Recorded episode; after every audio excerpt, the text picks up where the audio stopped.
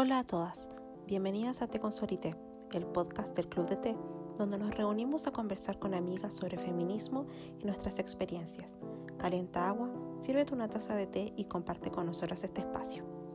En este episodio vamos a darnos una pausa en la serie de cultura pop porque no podemos estar ajenas a lo que está sucediendo en nuestro planeta. Así que este episodio se titula ¿Qué está pasando en el mundo? y vamos a hablar sobre algunas categorías que nos sirven para entender por qué estamos tan abrumadas y confundidas con lo que ocurre, qué se puede hacer, se está acabando el mundo, las teorías conspirativas son ciertas. Bueno, ya anda a buscar tu taza de té empezamos el podcast. Hola a todas, ¿cómo están? Hola Cata. Espero que estén muy bien, a salvo con sus familias. En mi caso estoy, mm, creo que más o menos, porque eh, lamentablemente el tema de los contagios y los fallecimientos se están haciendo cada vez más cercanos.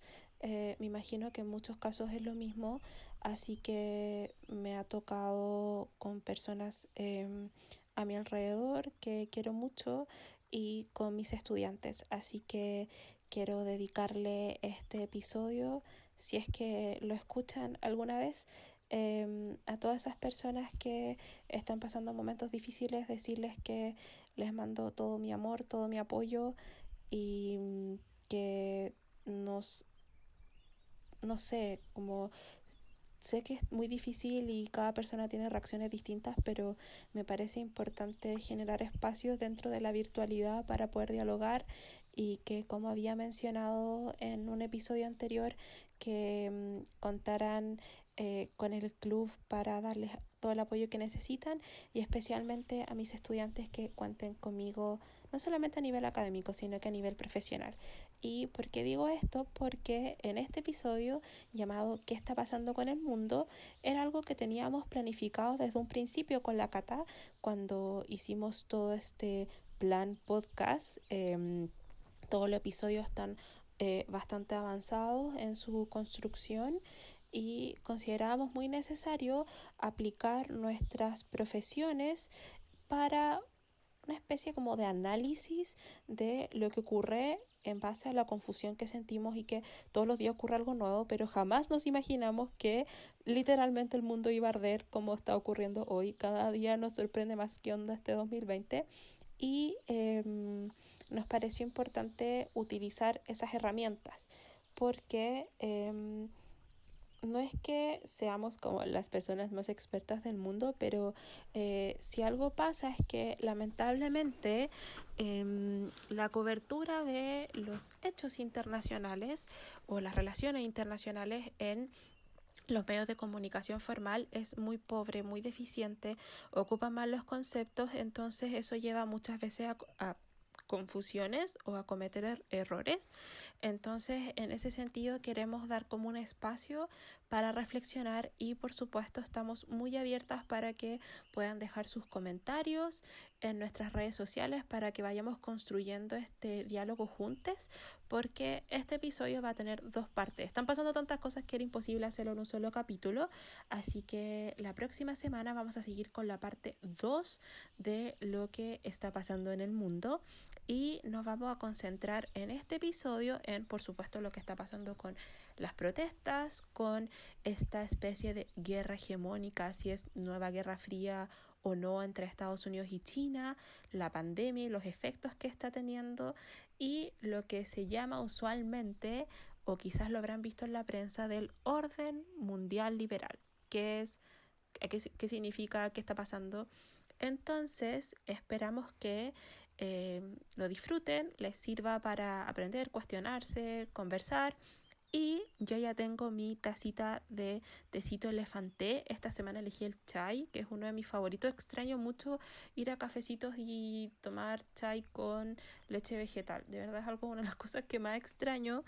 Pero gracias a este tecito exquisito lo puedo preparar en mi casa y aunque por supuesto no es lo mismo, siento como ese calorcito y amor que nos da el té, sobre todo ahora que está haciendo demasiado frío, si de verdad estoy en tu entumida haciendo esto.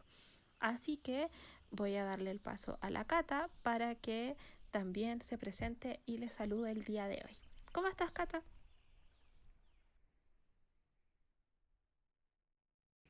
Hola, habla la Cata. Bienvenidas a un nuevo episodio del podcast de Consorité. Ya vamos en el capítulo número 9 y el día de hoy hablaremos sobre qué está pasando en el mundo. Han sido meses muy ajetreados en el que han sucedido muchas cosas y creemos que es adecuado el darle un espacio de al menos uno o dos episodios en el que nos dediquemos a analizar lo que está sucediendo. Como todos saben, eh, porque ya mencionamos en otros episodios, tanto Connie como yo eh, somos profesionales del área de las ciencias sociales, de la ciencia política, eh, y ambas, a pesar de no tener exactamente el mismo título, ambas nos hemos especializado en las relaciones internacionales.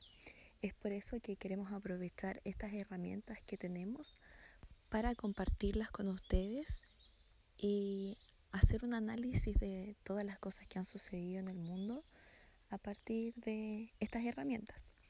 Así que como todos los otros capítulos vamos a partir con la sección 1 hablando de una nueva mujer fenomenal.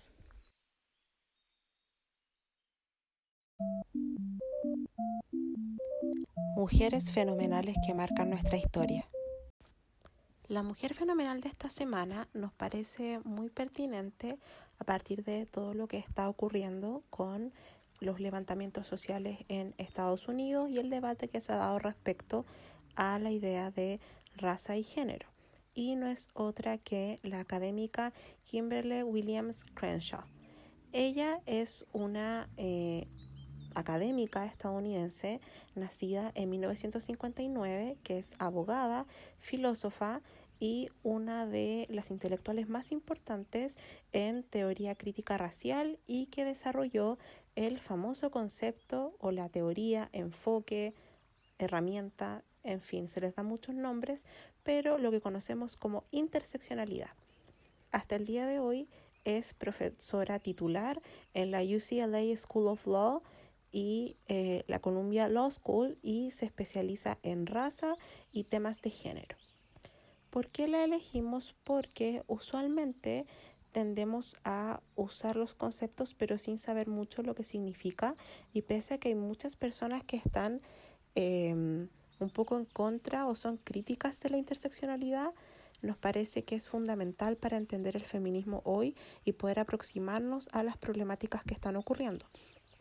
Hay que aclarar que eh, la interseccionalidad no es un tipo de feminismo no es una rama de feminismo, sino que es una herramienta que parte siendo teórica y conceptual para luego ser una herramienta práctica y política para entender cómo se cruzan problemáticas que resultan en la opresión estructural de las mujeres.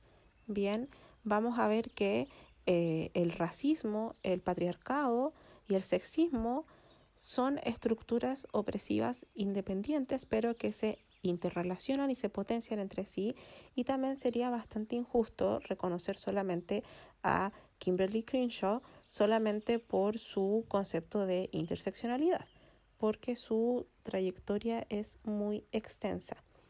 Ella nació en Ohio, luego em, recibió un eh, bachelor degree, es como el pregrado, si lo pudiéramos llamar así, en eh, gobierno y estudios africanos en la Universidad de Cornell y luego eh, recibió su posgrado, ¿cierto? Cuando asiste a Harvard y luego a la Universidad de Wisconsin.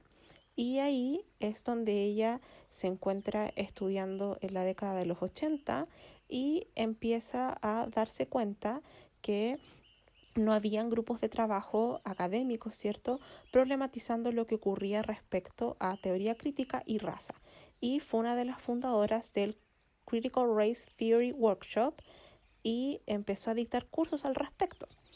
Entonces eh, ya habían distintos eh, aportes con otras teóricas y feministas y activistas por Em, los derechos civiles como Bell Hooks o Angela Davis, pero este concepto de interseccionalidad no existía. Bien, y en ese sentido ella empieza a problematizar cómo esta em, inequidad o desigualdad estructural se relaciona con la idea de raza, género y derechos humanos en Estados Unidos y en el mundo.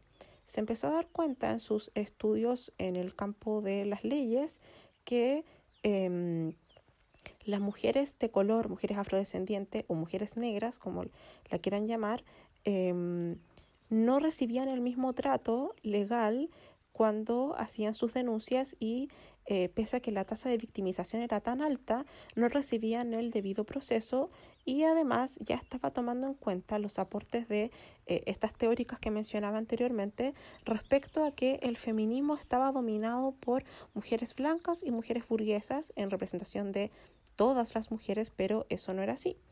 Y también ella ha hecho distintas eh, pasantías de investigación y, su carrera académica es muy rica y em, vamos a ver que ella a partir de toda su investigación, su bagaje y luego su activismo empieza a participar en distintas ONGs y distintos grupos de trabajo para em, abordar temas como el abuso y acoso sexual, mujer y raza, teoría crítica, también eh, qué ocurre con el acoso sexual en el trabajo, también lo que ocurre con el tráfico de personas, en fin, por ejemplo, ella relaciona la interseccionalidad con em, el tráfico de personas, ¿cierto?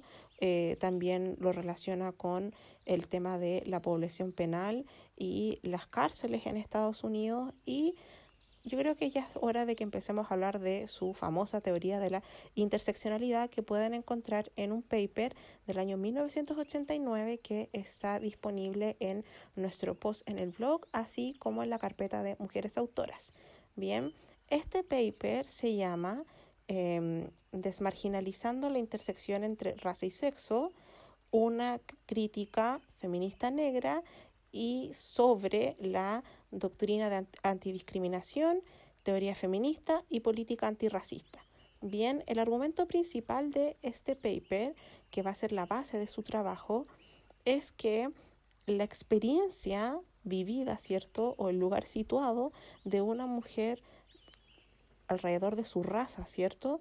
Nunca va a ser la misma que en el caso de otras mujeres bien, y que no se le puede considerar independiente, sino que hay una intersección que refuerza la opresión, es decir, la opresión por ser mujer y la opresión por la raza, al ser una persona afrodescendiente. Estas se van a cruzar y se va a dar una opresión mucho más violenta y más manifiesta.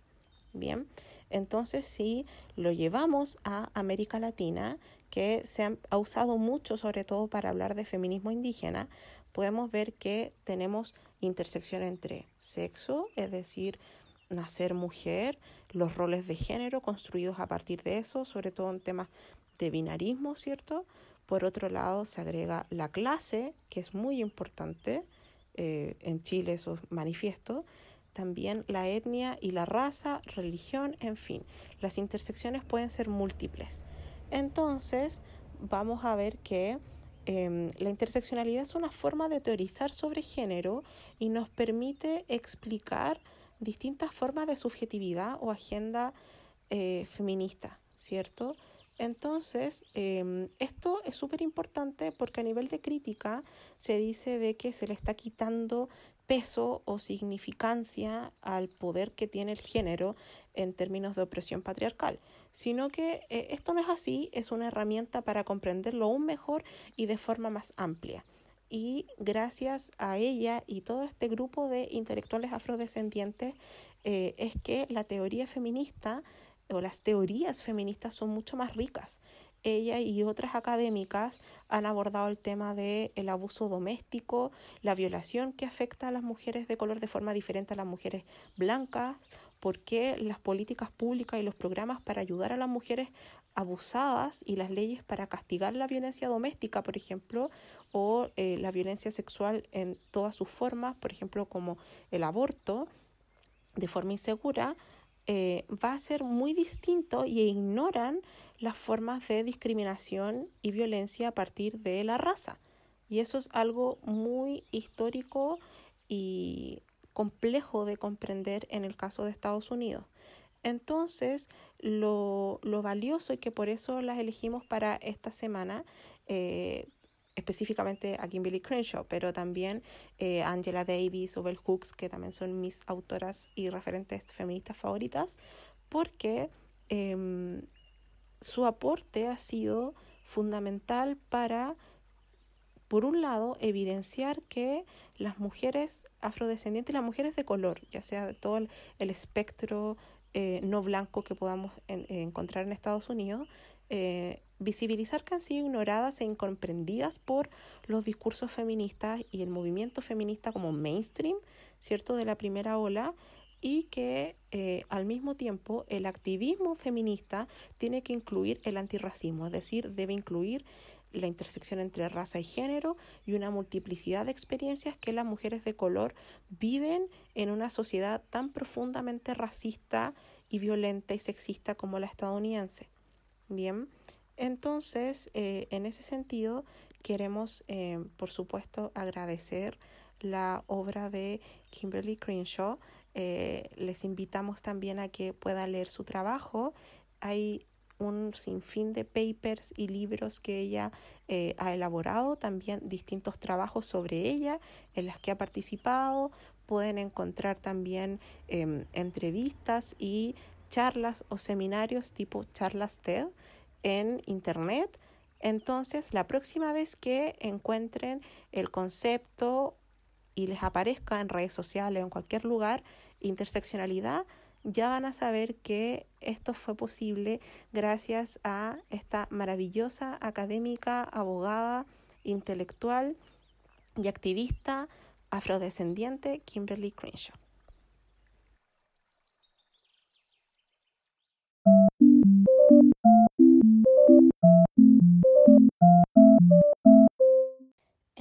Episodio vamos a hablar muchas cosas para respondernos esta pregunta que parece un poco inmanejable en este punto de qué está pasando en el mundo. Entonces quisimos aprovechar la sección de actualidad que tenemos en cada podcast para poder eh, dilucidar esto y conversar sobre lo que está pasando, porque parece que cada día que nos despertamos aparece algo nuevo y el 2020 como que no da tregua y no puedo dejar de pensar en todas las películas, libros distópicos que existen y cosas que ni siquiera hubiéramos podido imaginar. Pero vamos a ver que pese a este estado de desorden y agitación que ya se venía dando hace bastante tiempo y que de hecho la guerra comercial entre Estados Unidos y China hacía prever que un conflicto de tipo hegemónico podría venir, algo que personalmente a mí no me, no me llama mucho la atención porque estoy un poco en contra, no un poco, bastante en contra de la tesis de la amenaza china, pero fue una pandemia global. Entonces, podríamos decir que el título de esta sección de actualidad sería Mundo en Pandemia.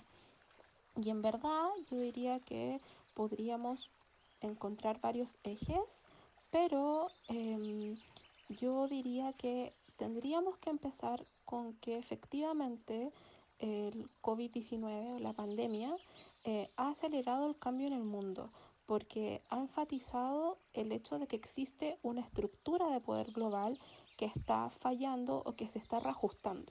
Entonces tenemos en una parte superior eh, a Estados Unidos y China y vemos que no se llevan bien entre ellos y muchos estadounidenses están como anticipando este cambio en el equilibrio de poder global y la importancia de la cooperación internacional que vemos que lamentablemente no ha sido la mejor y que em, a medida que el brote y los contagios y los fallecimientos se hacen cada vez más extensos y más fuertes, em, empezamos a pensar si estamos frente a un nuevo tipo de conflicto o una nueva guerra fría.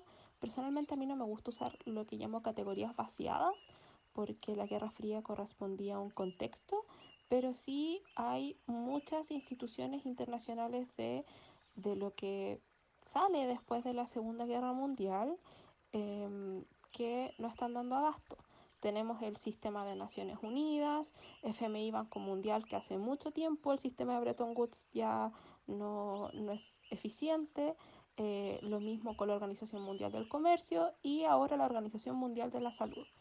Entonces nos estamos dando cuenta que además de que la economía mundial es muy compleja y vendría una crisis enorme, vamos a ver que esta economía mundial no está dominada solo por las democracias occidentales. Es mucho más complejo ejercer lo que vamos a llamar gobernanza mundial o gobernanza global. Entonces, como con la Cata somos medianamente colegas, yo estudié estudio internacional y ciencia política, pero son como campos de estudio hermanos. Em, quiero preguntarte a ti qué te parece esto con lo que está ocurriendo en la actualidad.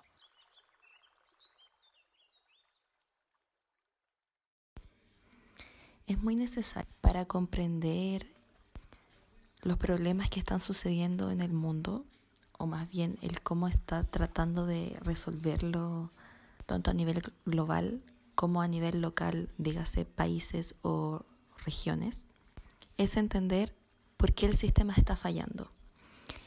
Y es muy necesario irnos a el nacimiento de estas instituciones del sistema internacional. Y estas se dieron en un contexto totalmente distinto que fueron dadas por el post Segunda Guerra Mundial las cuales fueron hechas a partir de los experimentos y fallas de estos mismos experimentos de la Primera Guerra Mundial. Y si todas estas instituciones funcionaron durante todo el periodo de la Guerra Fría, fue porque se mantuvo este orden internacional. Y cuando la Guerra Fría terminó, hubo muchos cambios que obviamente han ido sucediendo progresivamente en estos últimos 30 años pero que han sido fundamentales para formar este nuevo contexto y que por lo tanto han traído nuevas problemáticas y a la vez son estas problemáticas las que han formado este nuevo contexto. Entonces, ¿qué nos queda? Una evidencia total de que el sistema internacional, o más bien las instituciones que lo conforman, están fallando, o incluso, ya que no representan el contexto en el cual estamos viviendo, se están deslegitimando porque no son representativas. Y si eso se le suma a toda la evidencia de desgaste, es evidente de que ya no funciona. Y eso es porque el sistema ya no representa la realidad del mundo en que vivimos, porque desconoce muchos factores contemporáneos que son muy importantes y que a pesar de que la gente que está en estas instituciones, no todavía, pero muchos han tratado de incluir y, y, reconocer estos nuevos cambios, sigue siendo muy difícil porque hay muchas trabas. Y esto es más complejo aún cuando se involucran temas de poder en el que el conflicto hegemónico del que hablaba Connie, que es un poco más difícil de, de dilucidar si es que es real o no, eh, incluye esta lucha de poder en el que nuevos actores quieren o están naciendo, no es que solo quieran, están naciendo y las instituciones que ya tienen representantes eh, no los dejan incluirse. El ejemplo más explícito es, por ejemplo, el Consejo de Seguridad, que los miembros que contienen no son realmente los países más poderosos del mundo y son estos mismos países los que no quieren darle espacio a otros países que sí tienen más importancia. Por ejemplo, Japón debería tener un espacio en el Consejo de Seguridad, pero China no quiere. Alemania debería tener un espacio, pero Francia e Inglaterra no quiere. Y así. Ese es un ejemplo muy concreto de cómo las instituciones eh, internacionales no funcionan, pero si a eso se le suman problemáticas culturales y sociales, eh, lo hace aún más complejo porque el sistema internacional no se creó considerando, insisto, la cultura actual, en el que la migración es un tema muy importante, en el que la globalización es un hecho, en el que la tecnología se ha desarrollado a un nivel tan grande, en el que los problemas y también las ventajas que esto provee son muy distintos. Por ejemplo, en el tema de la contaminación o, por ejemplo, en el tema de la economía, que se ha desarrollado de forma distinta gracias a los avances tecnológicos e industriales. O, por ejemplo, el tema de cómo la tecnología trajo que hubiera un flujo de información mucho más grande y que por lo tanto la forma en la que los políticos eh, locales, pero a su vez también las instituciones internacionales juegan en este como juego político es muy distinto. Y además, y creo que es uno de los puntos más importantes, es que no solo se está necesitando dar espacio a nuevos actores, sino que los actores que predominan, o más bien como que están a la cabeza en el sistema actual, no entienden la realidad de estos otros actores. Y con esto me refiero específicamente a, por ejemplo, el caso de Asia, en el que al verlos como un otro, no se les entiende eh, y por lo tanto no, no se sabe cómo enfrentarlos e incluirlos. Y esto es porque Occidente todavía tiene esta superioridad al mal llamado Oriente. no me gusta usar estos conceptos de Occidente-Oriente, pero es una forma fácil de simplificarlo para que se entienda. Y en este sentido es súper importante el traer a colación el tema del racismo. El racismo no solo es un factor cultural que se da en el trato personal y social, sino que también se da dentro de las instituciones y también del lenguaje nacional e internacional. Cuando nació la pandemia, por ejemplo, hubo un montón de discusión, no solo a nivel de la gente en Internet y de racismo hacia gente asiática, sino que también dentro de la academia hubo un racismo hacia China que de verdad es incomprensible para el momento en el que estamos viviendo. De verdad no tiene ni pies ni cabeza que todavía haya un orientalismo tan grande. Sobre todo porque es esta misma gente la que se jacta de ser tan globalizada. De hecho, los últimos años se han visto muchas manifestaciones dentro de las mismas instituciones, o más bien yo no me gusta darle personalidad a las instituciones porque yo creo que son las personas que están asumando son las que le dan su identidad. Y nuestro llamado es tratar de que estas instituciones, no digo solo en el sistema internacional, me refiero sobre todo en el tema más como nacional, eh, se pueden cambiar. Y mm, es lamentable de que esté surgiendo en los últimos años un nacionalismo extremo en el que la discriminación manda y en el que se ve a un otro como un enemigo y hay muchas manifestaciones de eso que están mostrando de que hay un cambio y una resistencia en el mundo a realmente ser globalizado. Porque muchas veces la gente dice el ser globalizado es como, ay, qué genial, se puede viajar, podemos tener productos de otros países, pero no se dan cuenta de que eso también implica movilidad de personas, en el que implica el dar recursos a un otro que uno no considera parte de su comunidad. Y eso demuestra de que no somos realmente una comunidad globalizada, simplemente somos personas aún de, como de naciones que comparten con otras naciones. Si fuéramos globalizados, y con esto pienso mucho en el libro, en el libro Pussy Riot, en el que tenemos que ser piratas, tenemos que ser realmente ciudadanos del mundo, no ciudadanos de países. Y mm, siento de que a pesar, como dice Connie, y estoy de acuerdo, yo estuve y aún no estoy, pero se me ha pasado un poco, eh, muy asustada eh, respecto a qué iba a pasar después de la pandemia o qué era lo que la pandemia iba a provocar. O sea, yo creo que las democracias en este momento están en peligro.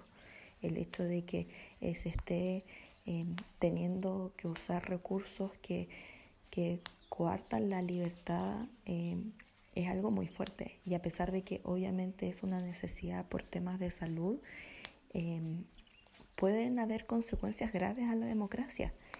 Y a su vez puede también eh, tener problemas eh, para el, la, el desarrollo de la globalización. De hecho, uno de los conceptos que más se ha usado últimamente es cómo los países van a, empezar a desglobalizarse. Y es súper triste porque al final muchas de las naciones que están empezando a desglobalizarse no son los países hegemónicos como uno esperaría, sino que son países como Chile. Y es triste porque al final no es necesariamente la respuesta a, a la situación actual, sino que simplemente un mal manejo. Y creo que en ese sentido algo que me ha hecho tener un poco más de esperanza es que toda esta situación eh, global que ha traído las protestas producto del racismo eh, de lo, a raíz de lo que sucedió en Estados Unidos y aún está sucediendo, demuestra de que aún hay una voz de esperanza para la gente que está a favor de la globalización, porque el tema del racismo es importante obviamente porque hay manifestaciones locales que se dan en todo el mundo, pero el racismo es algo que se da también en gran parte por la globalización, porque hay más movilidad. Y ojalá que esto ayude a avanzar en eso y que no se pierdan las cosas positivas de la globalización. Yo también comparto ese estado de frustración y de decepción porque, por supuesto, cuando los seres humanos, porque un actor internacional, aunque sea un Estado, está formado por personas, eh, tendemos a formar como una coraza y nos vamos hacia adentro y nos protegemos. Y mm, lamentablemente cuando ocurren estos periodos de crisis, los estados se hacen más proteccionistas, ya no cooperan como antes y el multilateralismo, que es algo no consolidado, pero que había avanzado mucho, em, está cayéndose a pedazos y eso viene desde que Trump llegó al poder, porque por supuesto cuando hablamos de potencias tan importantes en el mundo, quienes gobiernan sí importa. Eh, en Chile importa, siendo que somos un país prácticamente insignificante, en todas partes importa, pero sobre todo acá. Em, ya lo habíamos mencionado en otro episodio, pero se ha notado mucho los estilos de liderazgo. O sea, tenemos las grandes potencias, em, Angela Merkel en eh, Alemania, em, Trump en Estados Unidos, Putin en Rusia, Xi en China, Bolsonaro en Brasil y otros ejemplos. Entonces empezamos a preguntarnos si efectivamente el mundo es como una montaña rusa y siempre estamos en cooperación y conflicto, ascenso y crisis, em, apertura y esto de constreñirse, ¿cierto? Eh, ¿En qué estaríamos ahora? Entonces creo que todos nos sentimos como en una montaña rusa, como en caída libre, pero eso también puede ser una oportunidad, porque em, empezamos a preguntarnos por qué los actores se comportan así y de hecho, eh, no pude evitar em, acordarme de tantas teorías de la conspiración que han aparecido, como en el caso de que China inventó el virus en un eh, laboratorio o que esto estaba planeado o mm, rumores que igual se han hablado mucho de que mm, cuando hubo los primeros contagios en países asiáticos como en Taiwán, en Taiwán había como llamado o mail, lo que sea, al OMS para advertir lo que estaba ocurriendo, pero fue ignorado porque no es un miembro oficial, porque tenemos este conflicto entre mm, em, China, la República Popular China y la República de China, que es Taiwán. No vamos a, adentrarnos en eso.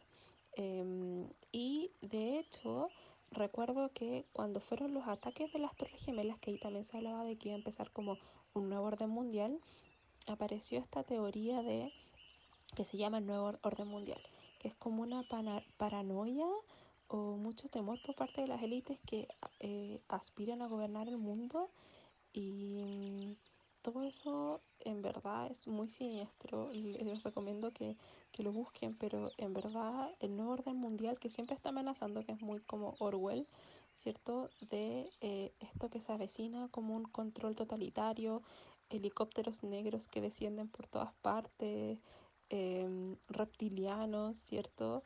Y eh, vigilancia digital, em, que claro, ya lo hemos visto con este tema del reconocimiento facial y la inteligencia artificial, y estos lazos que unirían a Estados Unidos y China en esta especie como de chimérica, que también se le, se le hablaba así. Pero mm, vamos a ver que esto del nuevo orden mundial, que de verdad era, era heavy, em, en verdad el momento actual sería como lo contrario de lo que se teme porque en lugar, en lugar de conducir como una especie de gobierno supranacional perverso, vamos a ver que este, esta pandemia está como desentrañando el internacionalismo en todas partes.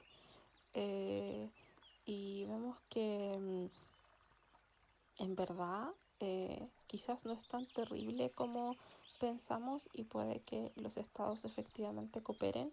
Quiero como, como verlo así, pero mm, claro, el tema es que hay que hacer un análisis en distintos niveles, como a nivel de grandes potencias, de organismos internacionales, de distintos actores, o como dices tú, que em, el tema del racismo y la discriminación y estas imágenes occidentales que nos creamos entre eh, distintas personas o estados sí cobra mucho peso. Cuando todo esto empezó, volvieron todas estas cosas de el choque de civilizaciones, la nueva Guerra Fría, o yo creo que todo el mundo releyó el libro El orientalismo o orientalismo de Edward Said o em, lo conoció por primera vez em, y también lo recomiendo, un libro excelente. Pero claro, se habla de que Asia se va a separar como de, del mundo en este siglo que se suponía que va a ser el siglo asiático y todo es demasiado confuso y aterrador. Entonces cuesta como encontrar herramientas que efectivamente nos sirvan para ordenar este cuento.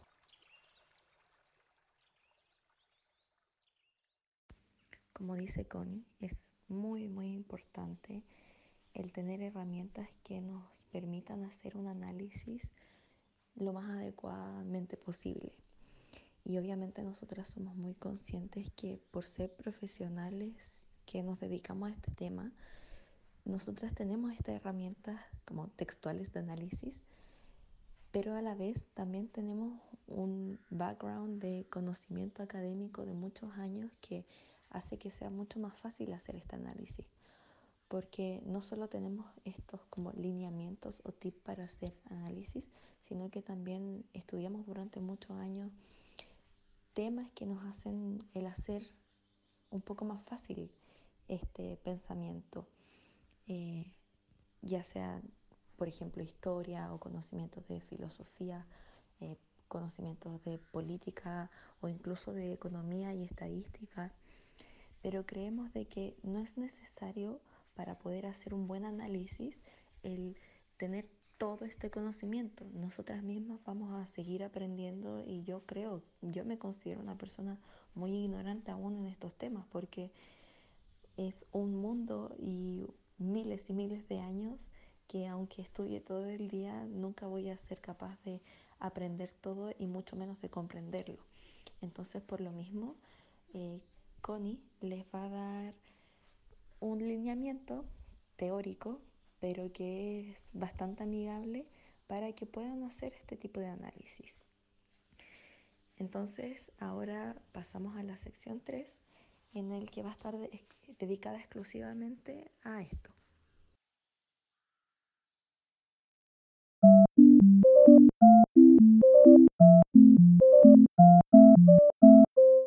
Cuando me preguntan que analice un fenómeno internacional, inevitablemente me invade todo lo del síndrome del impostor o de la impostora, porque em, siempre siento que no lo hago bien o cada vez me es más difícil proyectar o no quiero decir predecir, pero hacer proyecciones porque el mundo está cada vez más loco, pasan cosas inesperadas y em, uno siente como esa responsabilidad profesional de, hacerlo bien.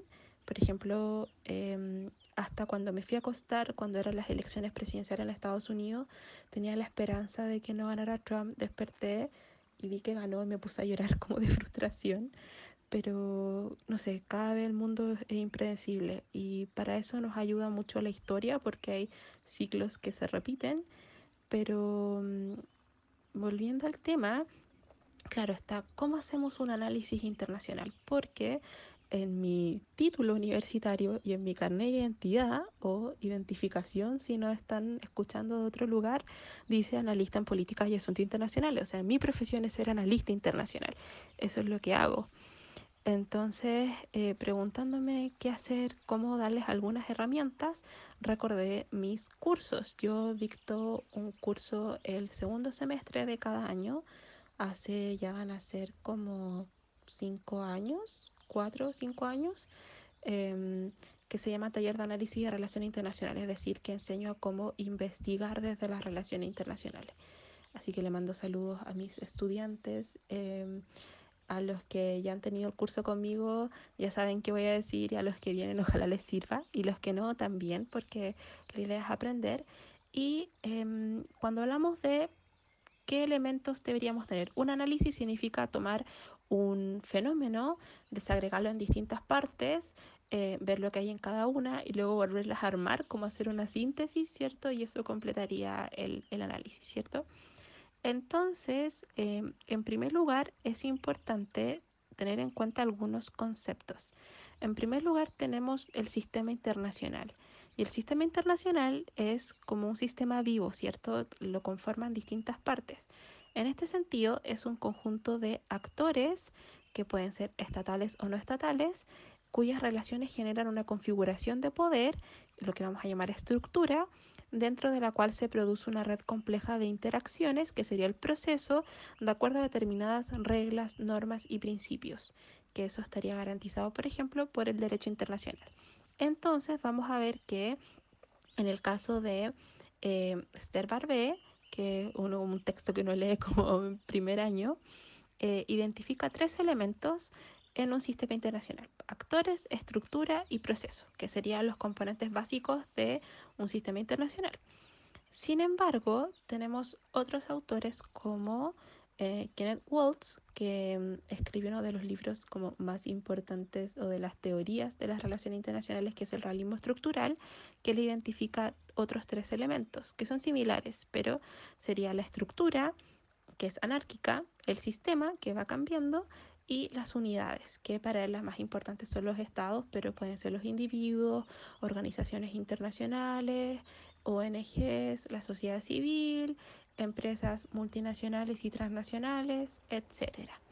Entonces, un análisis como más elemental puede ser de actores, estructura y proceso o estructura, sistema y unidades.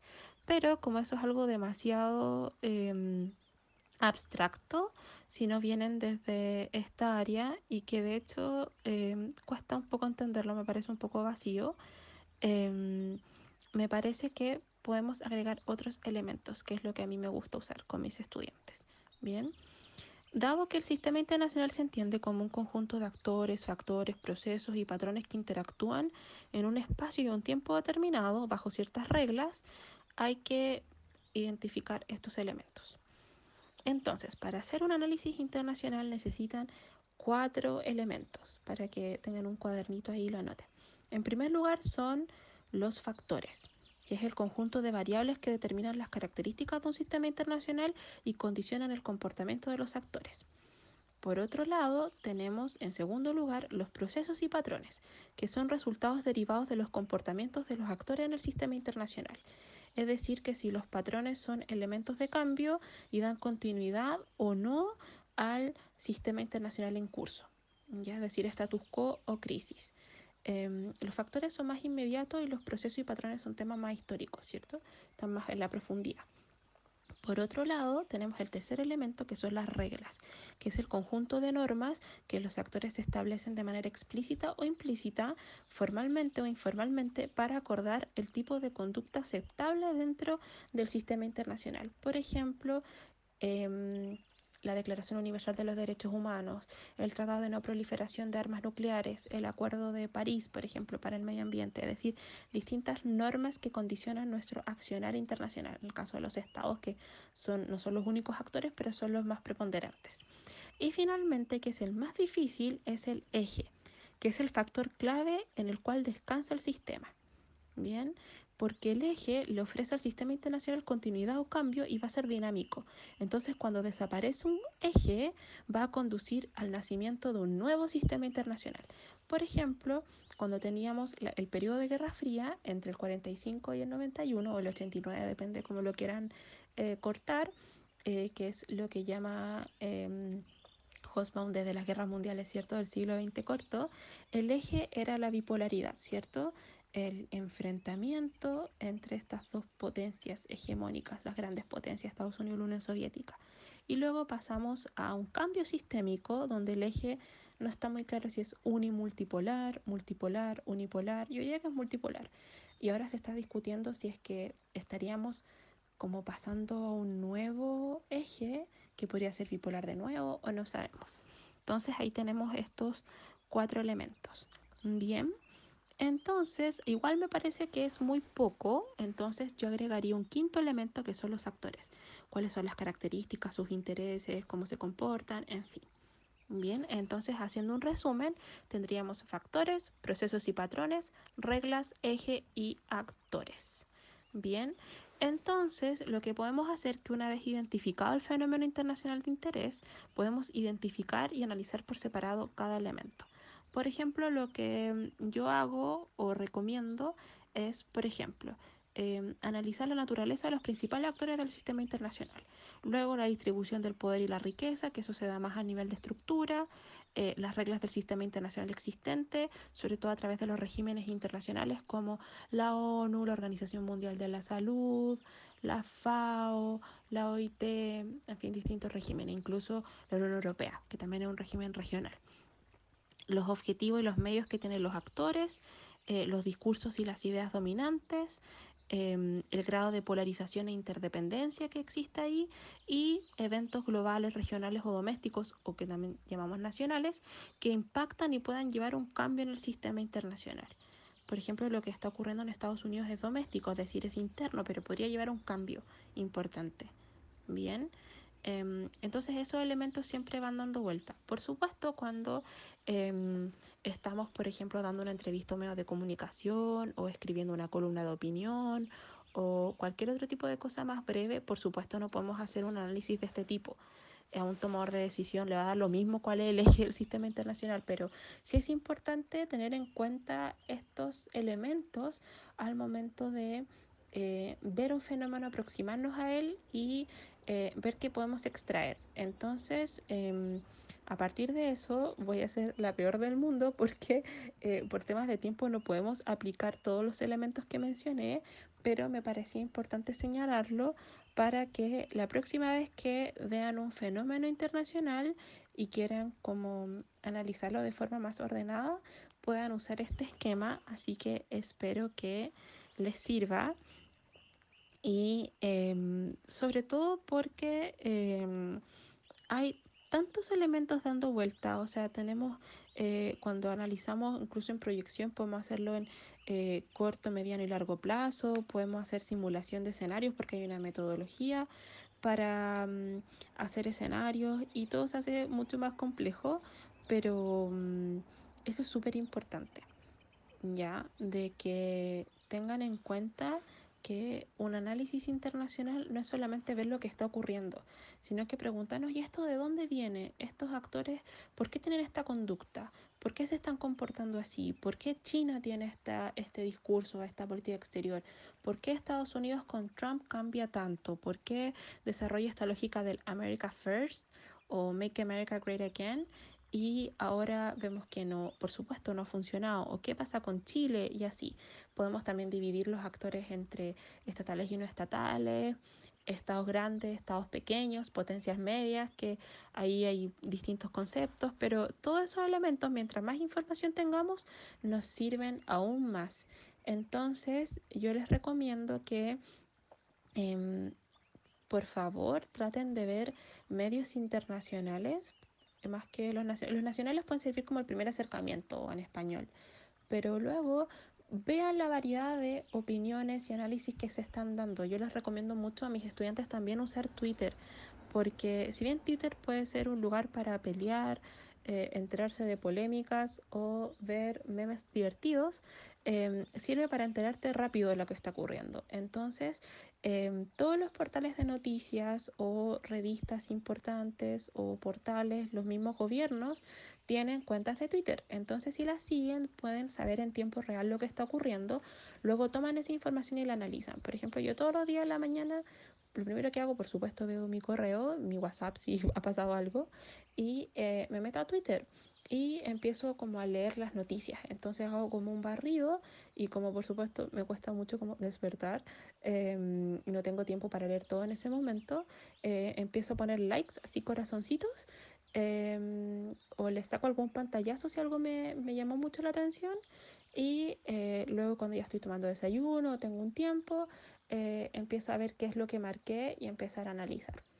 Entonces ese sería como mi consejo si quieren como adentrarse en esto y comprender lo que está pasando. Porque mientras más información tengamos, mientras más podamos dialogar y tener distintas versiones de lo que ocurre y opiniones también que nos ayudan mucho a retroalimentar, eh, vamos a tener una opinión más informada y más consciente y empática con lo que está ocurriendo.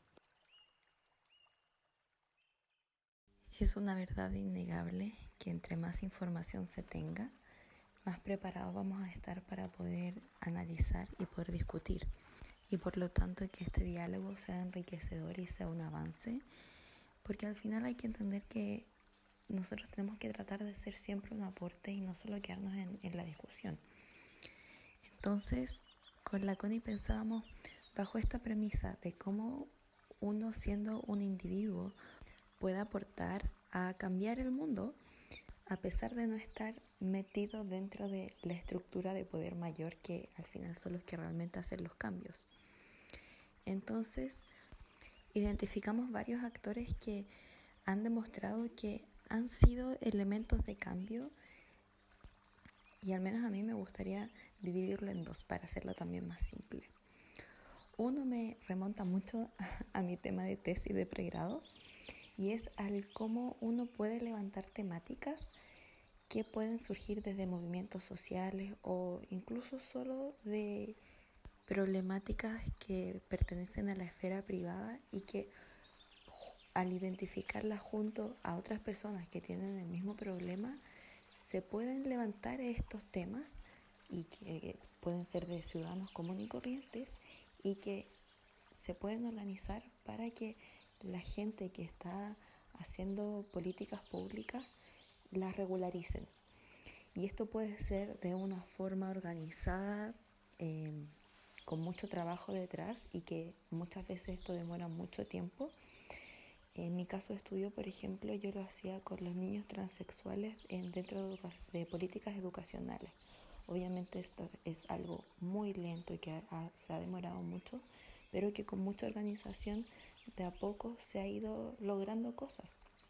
Como también en situaciones espontáneas, como el mismo tema que sucedió eh, con George Floyd en Estados Unidos hace un par de semanas y que desencadenó de manera espontánea por la indignación por la muerte de este señor en un movimiento que quizás lleva tanto tiempo que es difícil decir que es espontáneo el movimiento en tal, pero este nuevo como masa de protestas fue algo espontáneo producido de, por este acontecimiento en especial.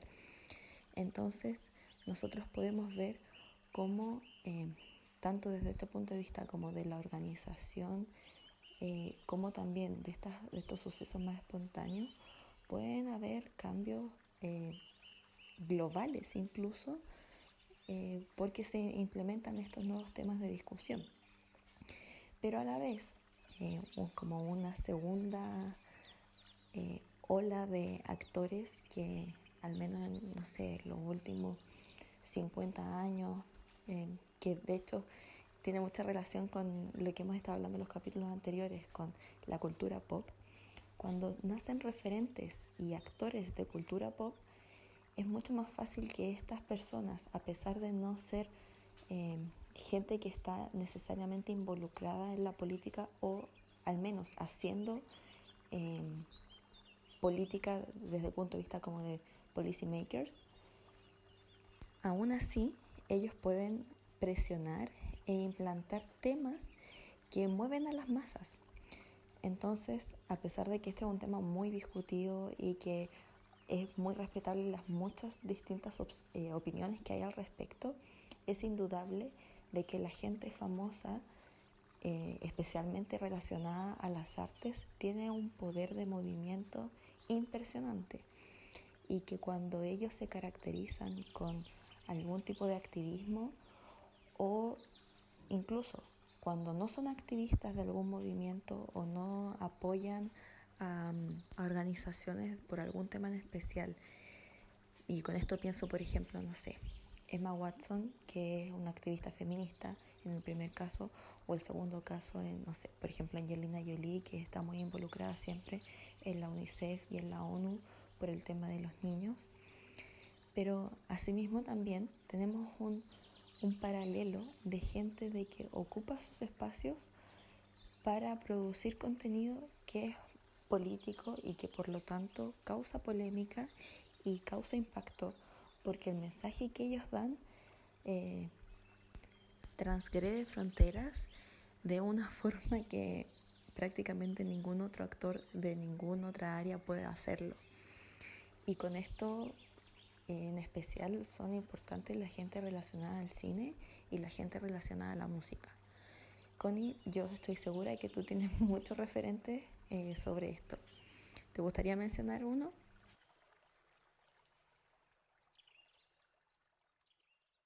Estoy plenamente de acuerdo contigo. De hecho, tengo como mis referentes que ir en un momento porque em, antes teníamos como los que se llaman los grandes relatos. Teníamos grandes referentes políticos o partidos políticos, movimientos sociales que efectivamente daban como un liderazgo o una línea a la cual seguir respecto a las luchas sociales o la forma en que nos vamos eh, moviendo por el mundo y mm, ahora eso ya no existe tanto y es súper importante tener como referentes. Entonces cuando eh, nos enseñan historia, eh, siempre decimos como, oh, la guerra empezó, la guerra mundial por el asesinato del archiduque Francisco Fernando, o eh, ocurrió este otro hecho. Y mm, eso para mí es erróneo porque, como mencionaba respecto a los patrones y los factores, es súper importante entenderlo. Pero em, en este caso, me imagino que en los libros de historia va a pasar el tema de el asesinato de George Floyd o lo que ocurrió, por ejemplo, en la primavera árabe con esta persona que se inmoló em, por las malas condiciones de vida que tenía y eso catalizó una ola de protestas.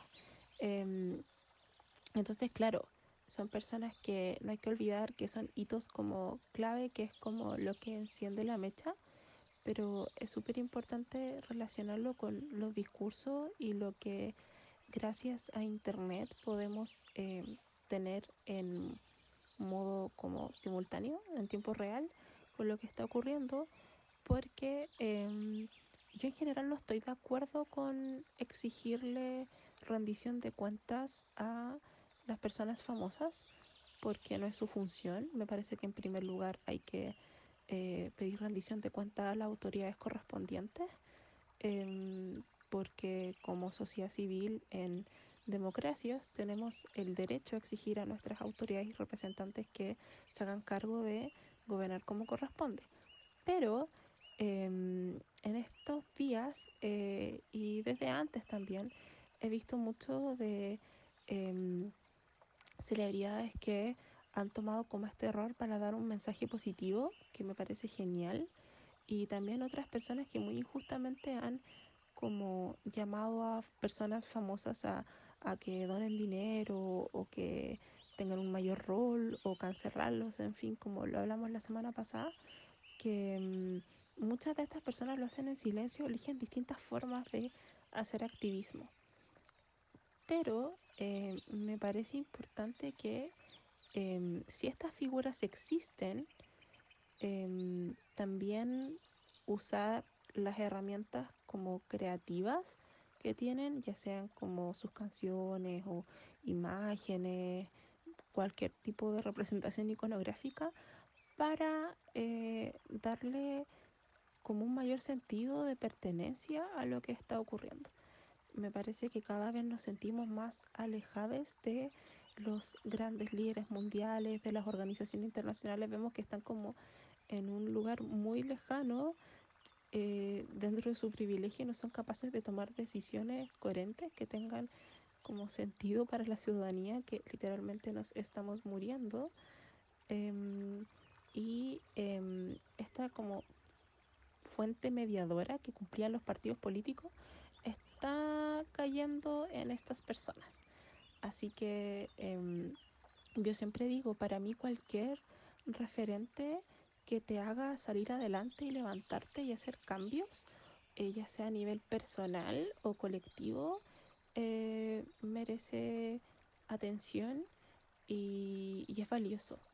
Em, entonces, claro, eh, me parece muy snob estar exigiendo como eh, tener grandes teóricos, grandes figuras políticas. Entonces, por supuesto, si esto es un movimiento como más joven, me refiero a lo que está pasando en Estados Unidos, eh, obvio que la cultura pop va a ser súper importante. Y me parece que lo que han hecho distintos artistas ha sido increíble. Eh, no sé, mm, pienso en Halsey o en Beyoncé o, y figuras femeninas que de verdad se han tomado como el rol en esto y, lo aplaudo demasiado. Como eso también le da esperanza a las personas de saber que no estamos solas de alguna forma. Entonces quiero destacar eso. Em, y, es un referente sobre todo para las personas más jóvenes, como que insisto en eso. Em, claro, lo que pasó, que lo, voy a como un adelanto las recomendaciones, con esto del Dear Class of 2020, fue demasiado inspirador y yo me emocioné mucho. Em, entonces, eh, como para ir eh, cerrando esta sección, claro, un análisis internacional o el poder mundial o la toma de decisiones o hacer políticas públicas, claro, requiere tecnicismo, requiere una formación, pero también no hay que perder el énfasis en la humanidad. No sacamos nada con tener las tremendas carreras, títulos universitarios, eh, posgrados, experiencia laboral, Em, o de investigación si es que no somos capaces de conectarnos con lo que pasa y tener empatía y tomar nuestros privilegios o las herramientas que tenemos para eh, ayudar y apoyar.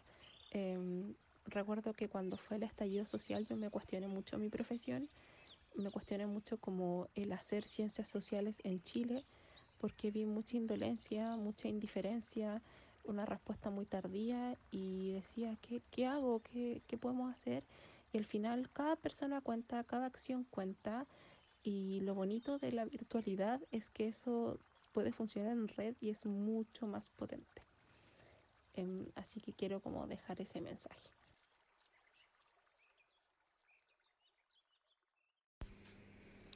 Creo que es muy importante el aporte de todos los artistas, independientemente de la rama del arte que vengan, sean cantantes, cineastas, escultores, da lo mismo, del área que vengan.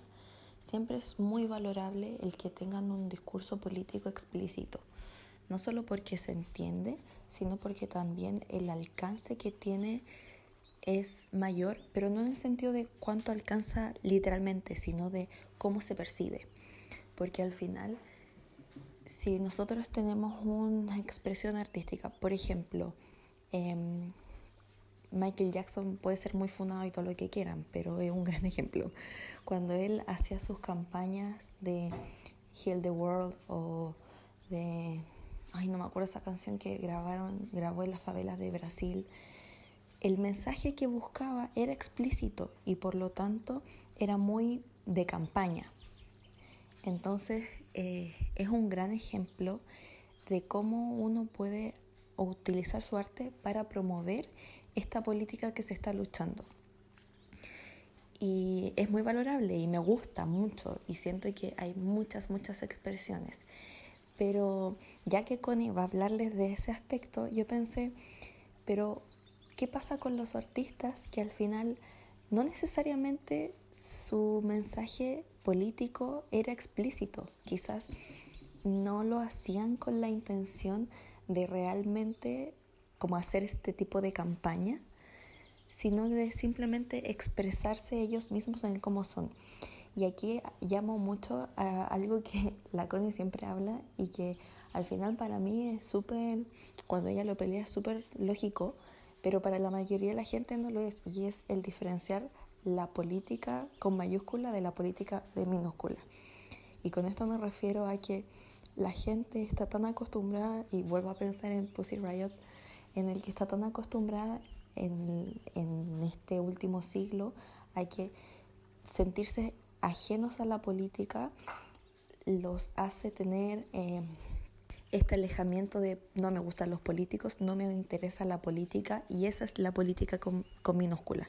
Al final es como, no me gusta decirle la politiquería, porque al final eso es menospreciar el ejercicio de la política, pero es lo que al final la gente en este momento como que lo entendería mm, en más simples palabras. Es al final la vida de un político o el espacio político en el que explícitamente se hacen cosas. Mientras que la política, y esto es lo que la, la CONE siempre repite, todo es política. La política con mayúscula es lo que nos rodea a todos como un sistema social, que aunque la gente en la actualidad no le guste reconocerlo o crea que no es así, todo es política realmente. Entonces, en este sentido, yo llamo, eh, o más bien traigo a colación, a todos esos artistas o todos esos actores que no, no son parte de esta política con minúscula, que no son como parte de, del sistema político práctico, eh, pero que tocan muy fuerte, ya sea porque, por ejemplo, pienso en los artistas punk, ya sea de la industria de la moda, ya sea de la música, que en los años 70, 80 pegaron tanto socialmente y que influyeron en la política con minúsculas. Eh, o asimismo, mm, recuerdo el primer capítulo cuando hablábamos de eh, el grupo coreano Girls' Generation, de la canción eh, Into the New World, en el que es una canción de verdad que jamás alguien podría pensar que tiene un contenido político, pero que se utiliza en cada marcha en Corea. Y Corea no es un país en el que se marche mucho, pero es un mensaje en esa canción de esperanza y de cambio tan, tan genuino que se utiliza. Entonces siento de que no hay que menospreciar eh, cuando se, se trata de ensalzar o engrandecer a esos artistas que hacen un evidente em, como toque político de su arte.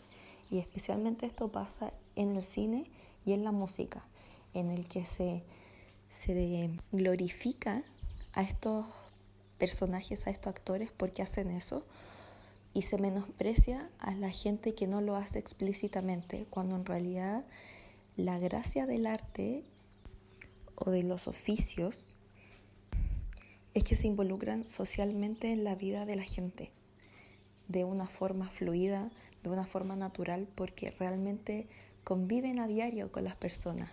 Entonces al final, todo lo que sea dentro del sistema social de una forma natural y que no es tan forzada, a veces, y en mi opinión siempre, penetra de una forma mucho más marcada y mucho más eh, importante es el resultado, por lo tanto.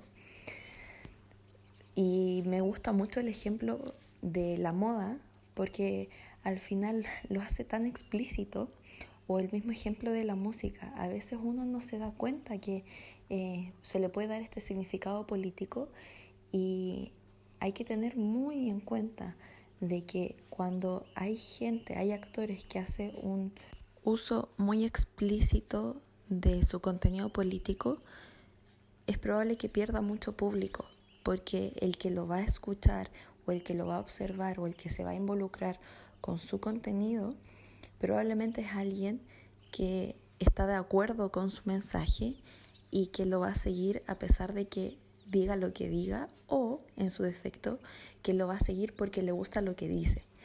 Entonces, dentro como de esta estrategia comunicacional, es mucho más eh, como penetrante cuando se involucra de una forma eh, más sutil. Y no digo con esto de que haya que planificar las cosas de forma sutil para que la gente no se cuenta, obviamente que no. A lo que me refiero es que no hay que juzgar a la gente que no es explícita en la política como gente que es desinteresada de esos temas o de que no es un aporte a esos temas, porque uno nunca sabe cuando algo que puede ser una manifestación natural eh, puede cambiar el mundo. Y por eso me gusta mucho el ejemplo de, de los punk o los hippies, porque su objetivo de expresión era muy concreto, quizá en algunos eran más políticos como política con, con minúscula que otros, pero el impacto que lograron fue mucho mayor que quizás un cantante que explícitamente habla de un tema político. Entonces, yo los animo a, a pensar siempre en que todo es política y la política por lo tanto está en todas partes y que todo es aplicable en consecuencia. Me parece súper importante lo que dices porque estaba hace un ratito en Twitter y em, de repente, porque sigo harto como cuentas de doctorados porque me hacen sentir menos sola, que muchas son como de humor o de compartir experiencias de personas que están haciendo su doctorado en otros países y em, apareció una persona, una académica, que decía em, en estas dos semanas todos se creen expertos en racismo y en temas de eh, historia afrodescendiente y yo llevo investigando esto 20 años. Y mm, claro, empecé como, mm, no sé, y me chocó mucho, pero luego igual solidaricé un poco con ella porque me pasa que mm, también me molesta, en cierta forma, cuando veo a personas que no tienen ningún tipo de conocimiento ni fundamento creerse analistas políticos, ya sea em, de temas nacionales o internacionales, porque uno dice, pucha, me saqué la mugre estudiando esto y claro, uno igual empieza como con esta un poco esnovismo de la profesión, como yo soy la persona más adecuada para hablar de esto o también yo siempre me indigno cuando veo las secciones internacionales los medios, las personas que invitan, no porque sienta que debería ir yo, sino que hay muchas personas capacitadas, sobre todo mujeres. Pero, mm, claro, entiendo de dónde viene ella y, y que por supuesto las personas que han estudiado los temas deberían ser consideradas muchísimo en el debate porque nos entregan las herramientas necesarias, como decía hace un rato, pero al mismo tiempo pienso al contrario. Eh, ¿Qué es peor? ¿Gente que no dice nada, que está totalmente callada o indiferente? ¿O personas que, aunque a lo mejor cometan errores conceptuales o hablen muy como de guata, muy visceralmente, están diciendo algo y están generando debate? Y al final eso es lo bueno, como eh, que gracias a las herramientas digitales que tenemos podemos estar viendo todo en tiempo real y podemos estar debatiendo aunque no estemos juntos. O sea, lamentablemente ya no tenemos esta cosa de la plaza pública donde discutíamos los temas como ciudadanos. Eh, tenemos redes sociales y es un activismo completamente válido y se puede aprender mucho y generar distintas, em, podríamos decir, como nudos de debate en los que puedes leer y aprender o puedes intervenir y relacionarte con personas. Entonces, claro, por supuesto está el respeto a la profesión y a la expertise. Me carga hablar de expertise, pero en fin, o especialidad de algunas personas, pero em, siempre aplico en mi vida lo de el cualquiera puede cocinar. Lo digo en todos lados, como que van a decir, ya la Connie va a hablar de Ratatouille, pero es verdad. Em, si algo nos ha enseñado el mundo es que las personas pueden tener muchísimos grados académicos y ser terribles. Em, y al final lo que importa es una voz honesta que se informa y que comparte de buena fe. Y en el caso de eh, las artistas eh, y la cultura pop eso es súper relevante. Em, lo que ocurrió, como decías tú, Cata, del movimiento hippie y las protestas contra la guerra de Vietnam, esas fotografías siguen hasta hoy. Y mm, creo que es súper importante cuando siempre hablamos de genealogía feminista, como ir a esa genealogía. ¿Cómo protestaban las mujeres hace 20, 30, 40, 50 años? Em, ¿Qué pasaba en el mundo cuando eh, habían estas guerras mundiales o guerras en distintos países, crisis económicas? ¿Qué hacían las personas? Y eso también nos da luces de qué podemos hacer hoy día. Por ejemplo, ¿qué hacían las personas afrodescendientes en la enorme lucha que dieron por los derechos políticos y civiles? Ahí hay una riqueza enorme y de hecho a partir del podcast del Club de Cine, que les invito a escuchar, em, recordé, claro, que Agnes Barda em, tiene una película documental que se llama Las Panteras Negras y es además que es precioso eh, es una herramienta histórica súper buena. Em, yo creo que, y siempre lo, lo hago con, con, mis estudiantes, que claro, por supuesto tener todos estos libros de estos grandes teóricos eh, es súper importante y es necesario, pero también hay que complementarlo con otras herramientas. O sea, para mí el cine, la música, las redes sociales, la fotografía, la ilustración son demasiado importantes y nos ayudan mucho a situarnos en los espacios y poder entender mejor en base a ejemplos, en base a, a, imágenes que se nos quedan más pegadas que un montón de tecnicismos. Entonces, em, creo que mi llamado es como el punto intermedio. Por supuesto, tratar de educarnos lo más posible, de informarnos, de em, ocupar las herramientas que se nos puedan presentar, em, dialogar y también, como decías tú, Cata, como lo que dice Nadeto Loconicova, como darle un poco de alegría y subversión. Y por supuesto no podemos estar alegres con lo que está pasando, pero me refiero de ocupar la creatividad de una forma positiva.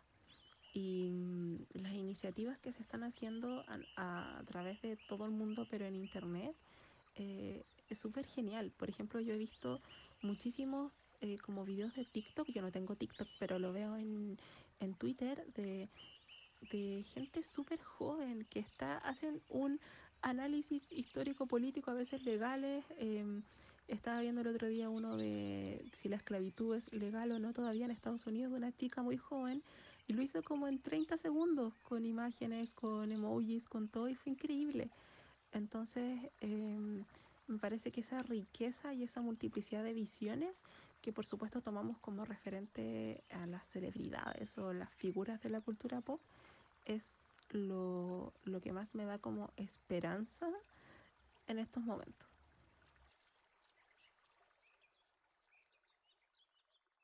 Sorite recomienda. La sección de recomendaciones del podcast.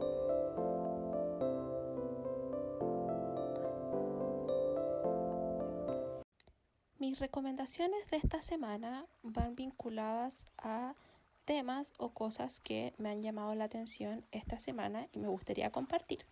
En primer lugar, quiero recomendar el especial Dear Class of 2020 que está en YouTube, que es un especial que hizo el presidente Obama con Michelle Obama que les amo con la vida. O sea, mi sueño es que Michelle sea la próxima presidenta de Estados Unidos, pero en fin, donde reunieron a muchos artistas eh, internacionales para eh, dar un mensaje positivo y de apoyo y de celebración, si podría llamarse así, a los estudiantes que están graduándose de la secundaria o de la universidad.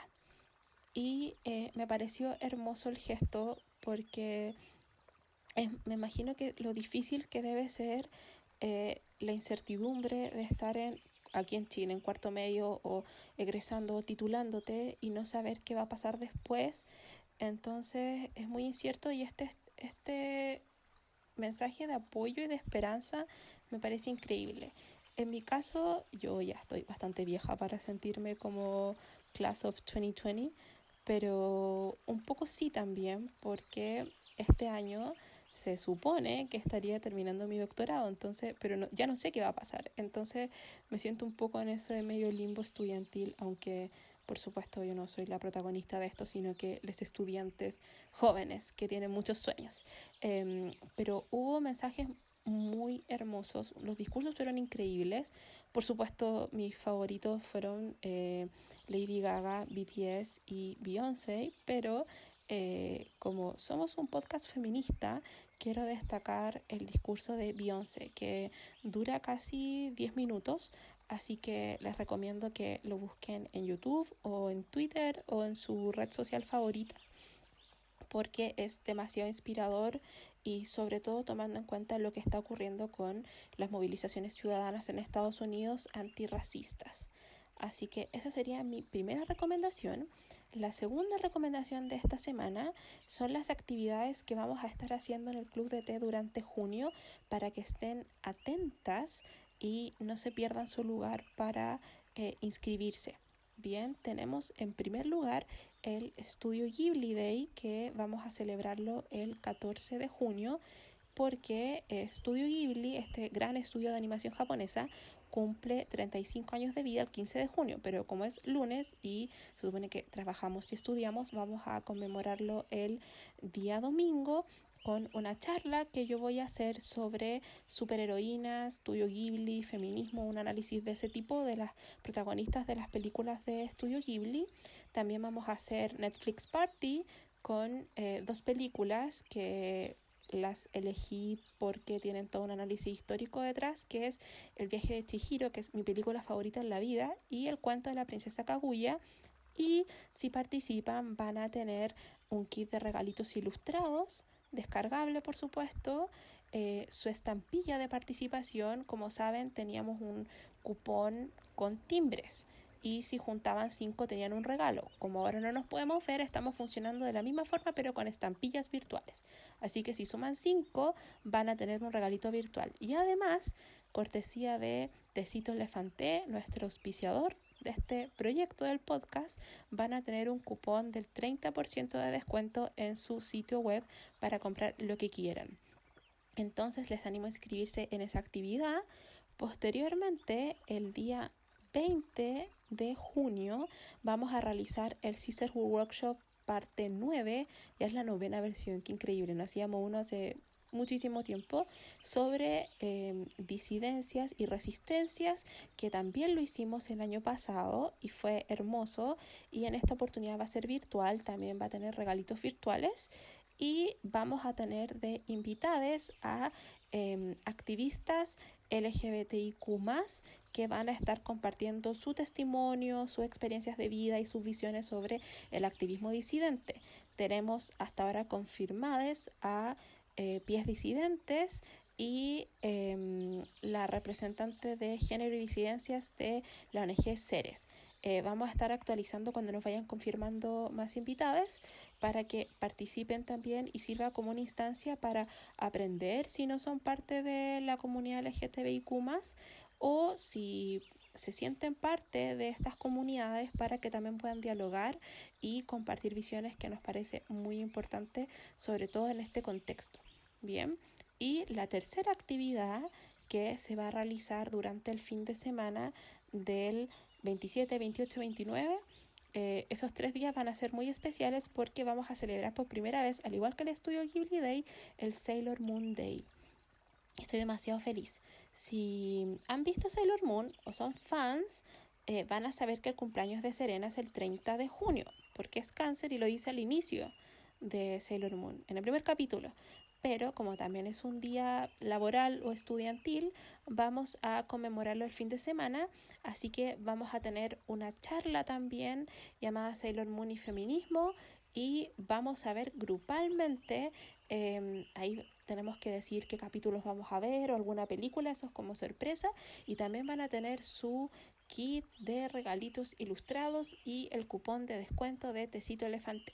Bien, y tenemos una colaboración muy linda en esas actividades con nuestras amigas de Chinchi Cookies y Conino Bakery. están haciendo cajitas especiales con regalitos en colaboración con el Club de Té para que puedan acompañarnos con su tacita de té elefante, con tecito, con juguito, con café, lo que quieran y sus galletitas hermosas. Entonces, no se pierdan esas actividades, estén atentas a las historias de nuestro Instagram, los posts, las actualizaciones, estamos súper pendientes de eso para que participen y no se lo pierdan. Yo estoy demasiado emocionada. Son muchas cosas que están pasando, pero eh, están increíbles. Y en último lugar, quiero recomendar un podcast hermane de este podcast de Consorité, que es un podcast podcast especial del Club de Cine que se llama eh, Club de Cine el podcast da no, no hubo mucha creatividad en eso pero como parte de nuestro club de cine, que es un proyecto colaborativo entre el Club de Té y Dramatique o Dramatic Festival de Cine hecho por mujeres y disidencias, eh, tenemos esto de reunirnos eh, una vez al mes al finalizar cada ciclo para comentar sobre la directora o directore de ese ciclo, sus obras, su legado, qué nos parecieron las películas que em, elegimos y formaron parte de ese ciclo, así como leer sus comentarios a quienes están participando en Goodreads. Así que el primer episodio se llama La maravillosa Agnes Barda en honor a la directora del ciclo de mayo, así que ahí estamos con las amigas de Dramatique, eh, Maciel, Silvana y Dani, que les mando un abracito enorme. Eh, conversando y nos reímos mucho y fue muy divertido. Así que les recomiendo que escuchen ese podcast y también estén pendientes de eh, lo que vamos a estar subiendo, el grupo en Goodreads, si es que participan o por primera vez o ya están participando en el club de cine. Eh, porque en el ciclo va a ser bimensual ahora, de junio y julio, vamos a ver películas de la argentina Lucrecia Martel y la estadounidense Sofía Coppola. Así que para que ahí tengan panoramas para escuchar podcasts, ver películas, tomar tecito y hacer muchas actividades en este mes. Así que ahora le voy a dar el paso a la Cata para que haga las recomendaciones y despidamos este episodio del podcast.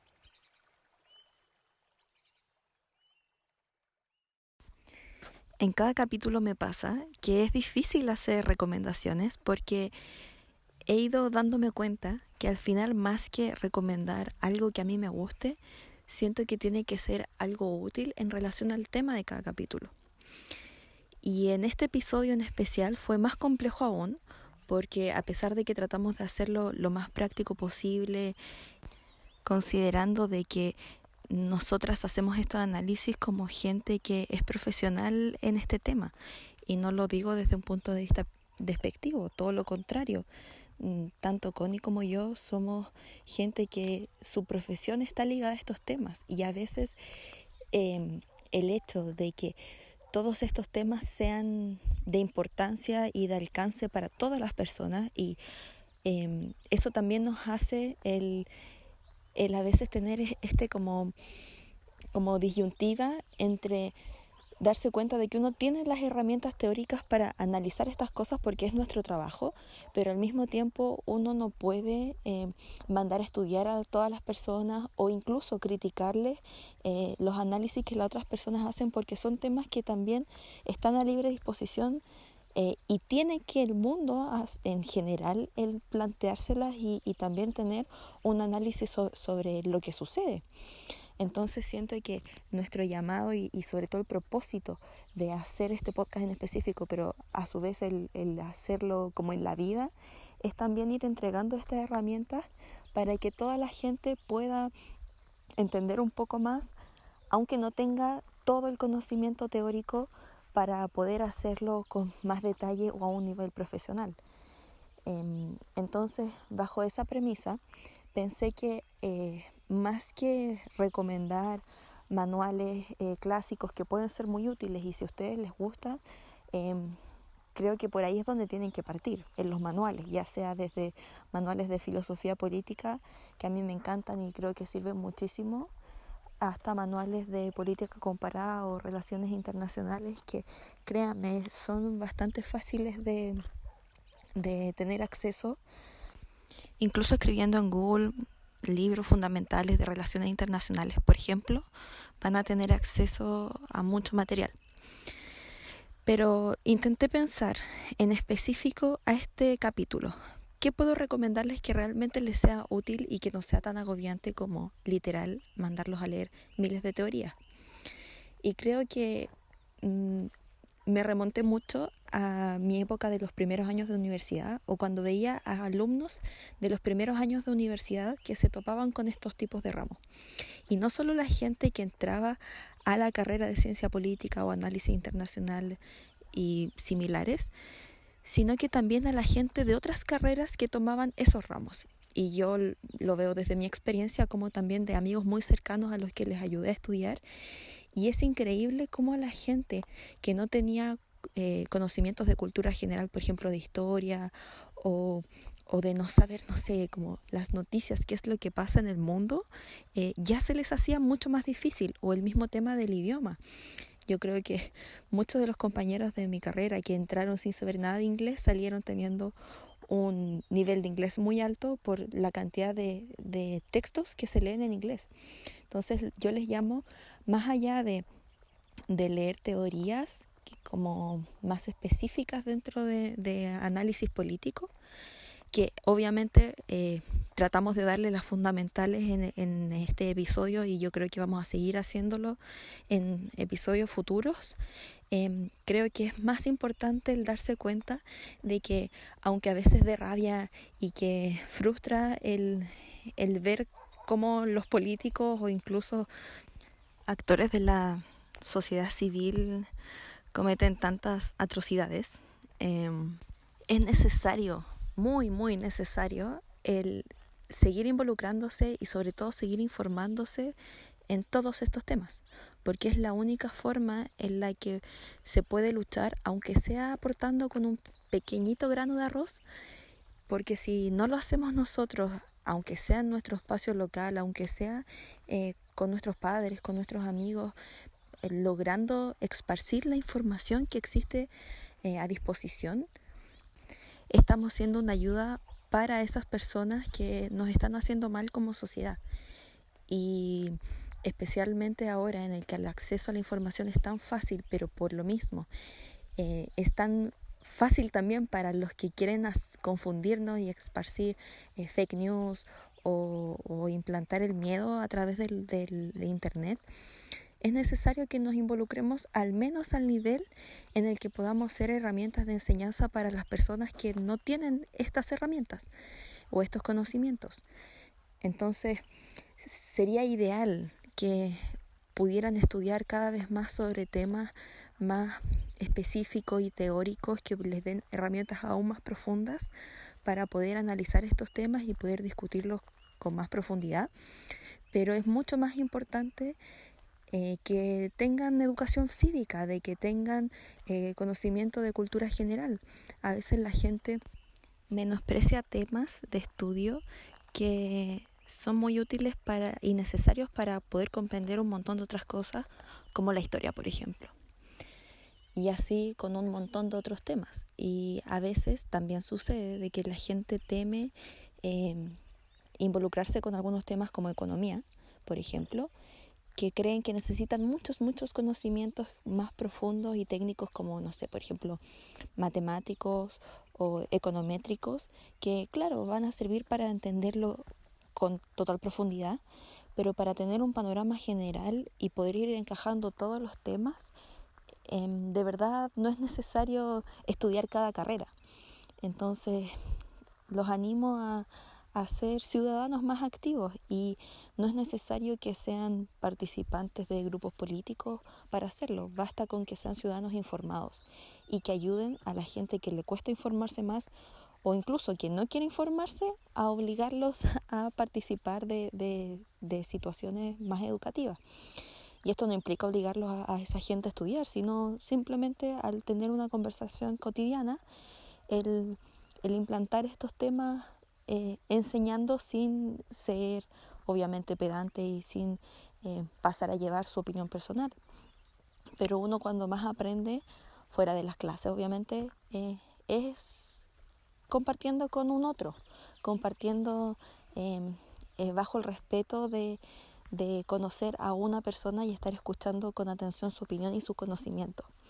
Nunca hay que menospreciar eso y si se pudieran involucrar en grupos como el mismo Club de Té que presta eh, servicios como los talleres en el que se hablan de estos temas en específico, pero también en, reuniones eh, normales en el que quizás no estamos conversando de temas políticos, pero la vida es política y el hecho de poder compartir con gente que tenga tantos otros conocimientos Em, y de hecho nosotros los vemos en las chicas que son partes del club de té.